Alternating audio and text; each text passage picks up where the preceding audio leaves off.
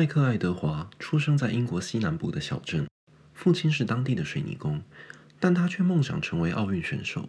凭借着自身对滑雪的热爱，麦克成功的进入英国国家滑雪队，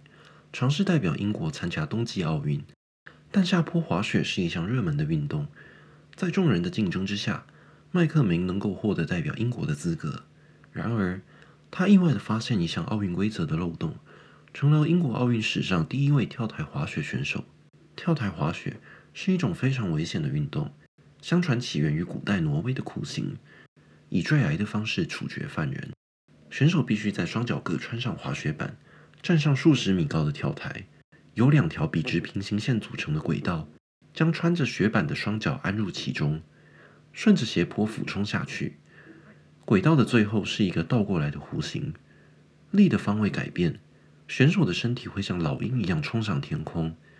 透过身体的摆动延长飞行距离，最后双脚同时落地，在雪地滑行而下。老鹰艾迪是麦克被广为人知的名字，因为国小同学觉得他的姓氏爱德华在发音上很像艾迪，所以有了这个跟随他到成年一路被大家所知道的名字。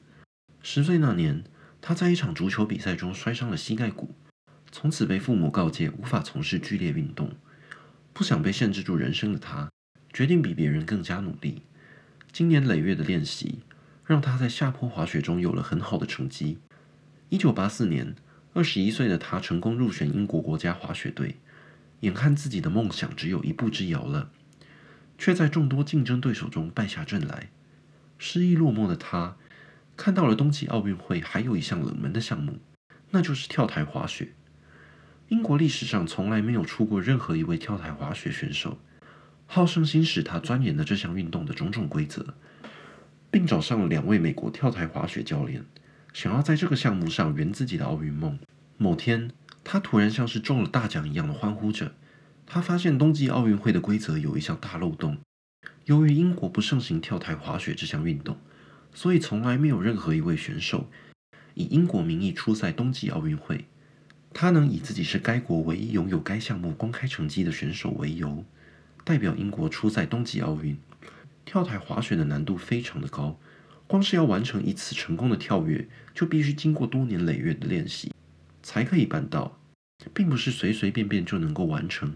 为了参加各项公开赛，他在各项比赛场地周边流浪，辛苦的打零工赚钱，同时日以继夜的练习。开着破旧的二手车来回征战，常常要睡在车上，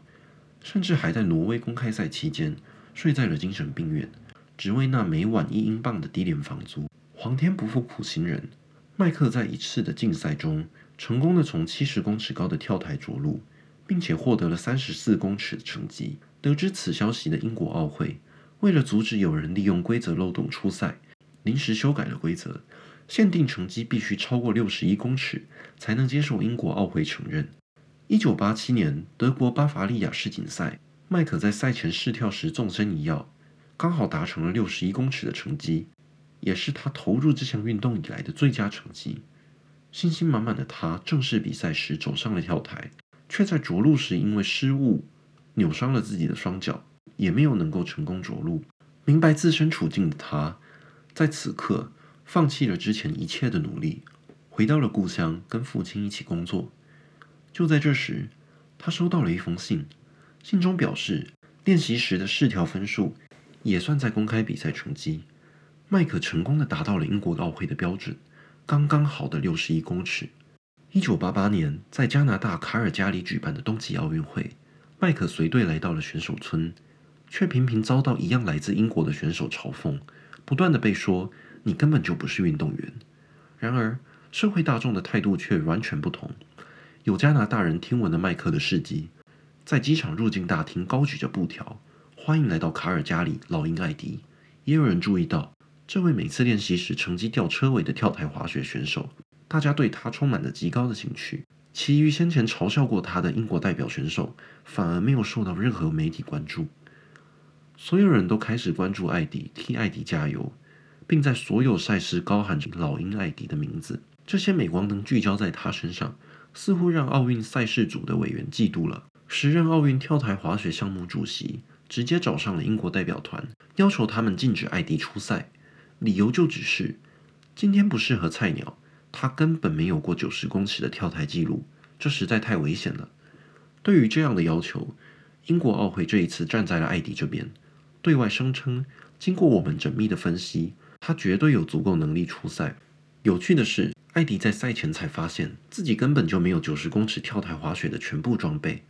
澳大利亚与意大利代表队分别赠送了他头盔与防身装备，这才让艾迪能够顺利地站上奥运跳台。艾迪在众人的欢呼声中成功地着陆，从九十公尺高的跳台飞出了七十一公尺的生涯最佳成绩，